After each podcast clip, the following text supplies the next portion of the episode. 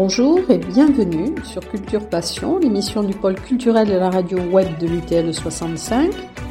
Culture Passion ou embarquement immédiat vers la galaxie Culture 65.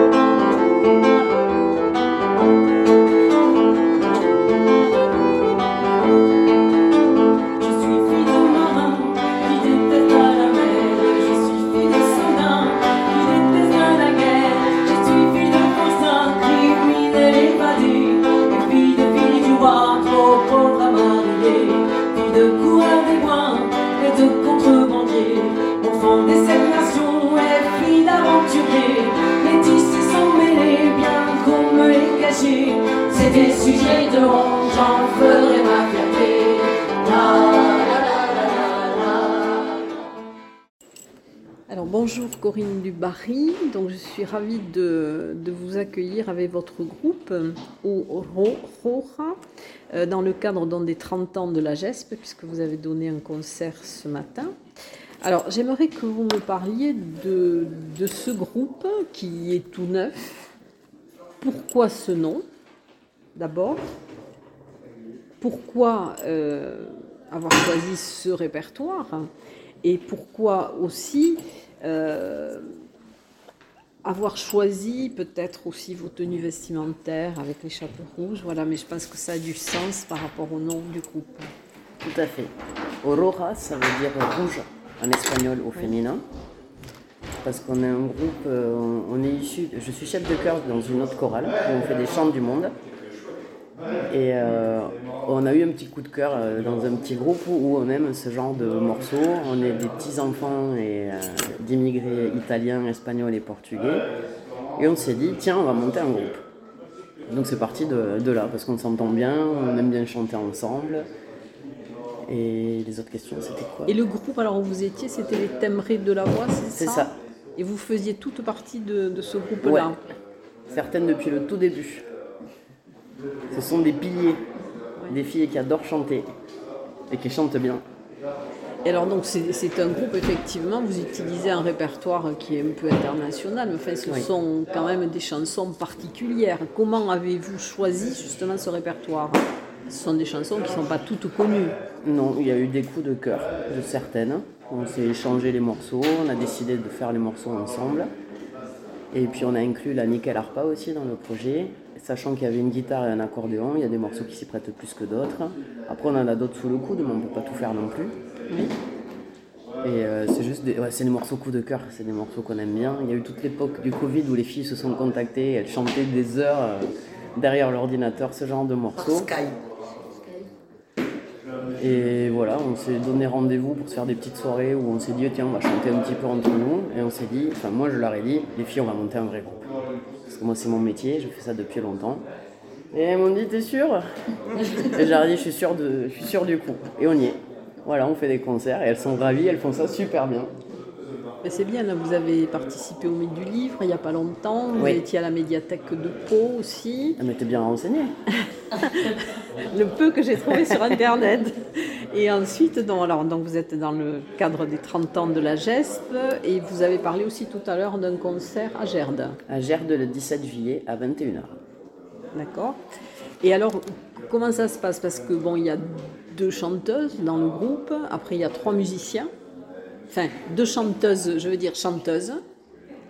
Et après, donc, il y a... Deux musiciennes chanteuses. Deux musiciennes chanteuses et un musicien, voilà. Et donc vous, vous jouiez de l'accordéon avant Oui. Vous étiez dans un... J'ai eu plusieurs groupes. Oui. Du rock à l'électro, à la chanson française, euh, souvent dans les compos. D'accord. Et là, on a décidé de faire des reprises, mais arrangées à notre sauce. moi, je me régale à arranger les morceaux. Et puis, on s'adapte aussi à ce que chacun peut faire, que ce soit abordable pour tout le monde. Enfin, on passe des super moments à répéter, à rigoler. Et alors, comment ça se passe pour le seul homme du groupe avec quatre femmes? Ah, ben super bien, il est adorable avec nous. Et nous, on le bichonne en échange. Tout va bien. Mais C'est vrai qu'il a, en début de concert, il a, je trouvais que le discours qu'il a tenu sur les femmes était très, euh, très rare. Voilà, c'est ça aussi qu'on met en avant, c'est que dit par un homme, ça a un autre impact. Et Mais révélateur de sa personnalité. hein. C'est mieux dit que ce qu'il pense, peut-être que ce qu'il aurait dit, mais c'est révélateur de sa personnalité. C'est bien, non, mais je trouve que c'est c'est important. Et donc, après, quels sont vos, vos projets ultérieurs? Vous avez enregistré un album? Non. Pas encore. Vous allez le faire On risque de le faire. Peut-être à la GESP avec Denis. Parce qu'on fait partie des, euh, des groupes qui sont accompagnés par la GESP. Oui. Du coup, on a beaucoup travaillé la scène avec Denis. Et il nous avait proposé que si on voulait, on pouvait enregistrer aussi euh, à la GESP euh, sur deux jours. Donc c'est peut-être la prochaine étape. C'est bien. Et donc, euh, après, est-ce que vous avez des projets de, de concerts en dehors de ce concert à Gerde Alors, on en a un euh, prévu le 1er décembre. Avec, euh, c'est Paca qui nous a proposé ça, une amie de Pierrot aussi, qui fait un festival de culture euh, espagnole. euh, je sais pas exactement quand. Sur- Sur une semaine, ils font un festival espagnol chaque année. Et là, on va y participer cette année. Ensuite, euh, René Truss, suite au maître du livre, voudrait nous reprogrammer en octobre. Mais c'est encore euh, en suspens. Ça va venir. Oui, dans un autre cadre. hein. Ouais. En tout cas, c'est, enfin, je trouve que c'est très, euh, c'est un répertoire bon, qui est bien sûr particulier, mais je trouve qu'il y a une alternance d'énergie, de grande énergie dans vos, dans vos interprétations, mais en même temps, il y a beaucoup d'émotions aussi. Oui.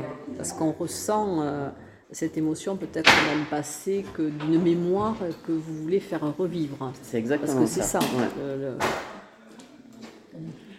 On, a, on a eu des grands-parents, des arrière-grands-parents qui ont vécu des trucs euh, difficiles. Oui. Les parents. Et des parents pour certains. Donc c'est quelque chose qui nous touche, qu'on a toutes inscrites au fond de nous. oui. Et c'est ça qu'on revendique aussi avant tout. Et on se sert de ce répertoire et du côté artistique pour exprimer euh, notre révolte intérieure, le soutien pour ces gens-là, Le respect. Le respect pour ces jeunes. le respect, la justice, enfin, tout, tout ce qu'on trouve aberrant et qu'on a envie de mettre en avant. Et c'est important de, de faire vivre le- la mémoire. Oui. De pouvoir aussi verbaliser euh, certaines choses. Surtout à l'heure actuelle. Oui. On, dirait, on dira surtout à l'heure actuelle, Ouais, il ne faut pas oublier. Il ne faut pas oublier. Il y a une, une chanson que j'ai trouvée très émouvante tout à l'heure, c'est celle, c'est le, le, alors je me rappelle plus le titre, c'était après l'attentat de, De Charlie Hebdo. de Charlie Hebdo. Et j'ai trouvé vraiment que, quel était le texte aussi et, et superbe. Ouais. Alors vous avez dit que c'était De Damien Saez. Damien Saez, voilà. Et on en a pris qu'un extrait parce qu'il y a, euh, je crois, 16 ou 17 euh, couplets. Donc Oui. on a sélectionné ceux qui nous touchaient le plus. Et on a réarrangé le, le morceau comme ça. Alors vous, vous êtes d'origine italienne. Odile, Française et portugaise. Lulu, Italienne. italienne, et Pascal, Euh, non, moi j'ai pas d'origine. Enfin, c'est plutôt l'est de la France, les origines. et le musicien, le seul homme. Alors le musicien est vraiment français. D'accord. Non, ses origines sont françaises.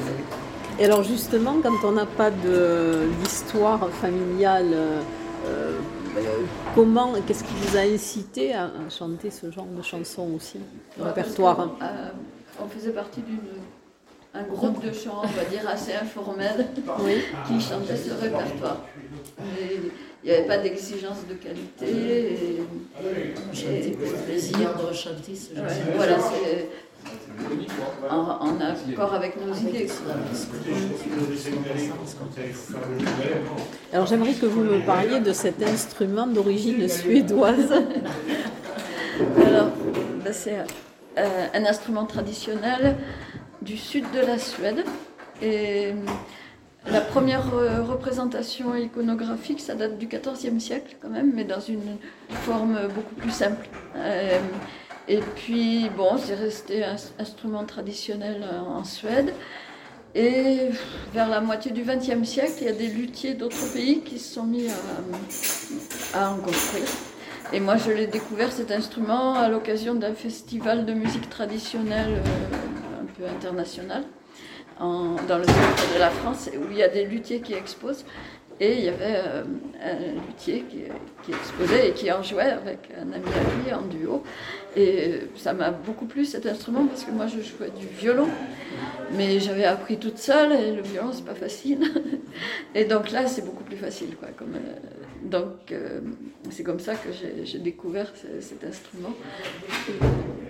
Là, là, le- la, la première nickel harpa que j'ai achetée c'est un, un luthier du, du Les enfants sont formidables. est- et, et là, celle-là, elle est plus récente et, et plus perfectionnée. C'est un luthier allemand qui l'a qui l'a construit.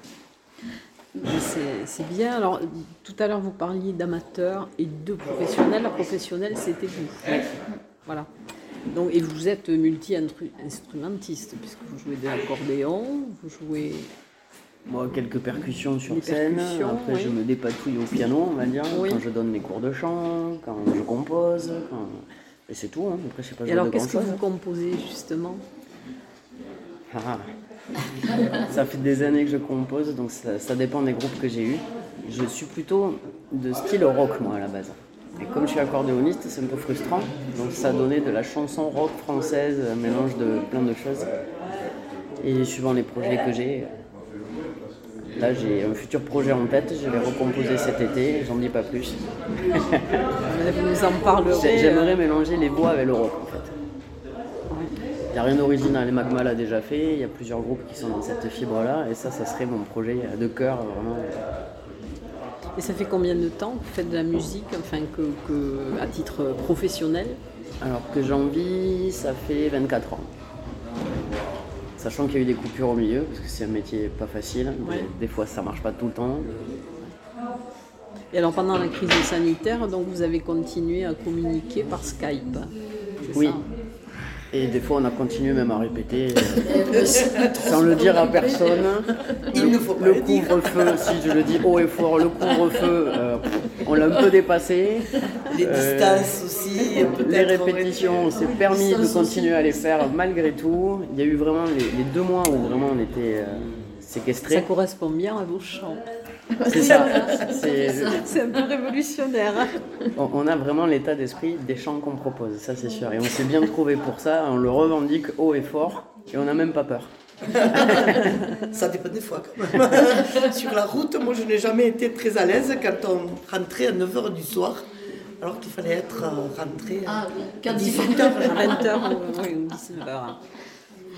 Bon, en tout cas, j'étais ravie de, de- de vous découvrir, hein, puisque, et ben, j'espère, je vous souhaite long succès. Et puis, lorsque vous aurez des projets, ben, j'aimerais bien que vous me, me contactiez aussi. Ouais, Voilà. En tout cas, merci Avec pour, ce- plaisir. pour cette Merci à interview. merci à vous.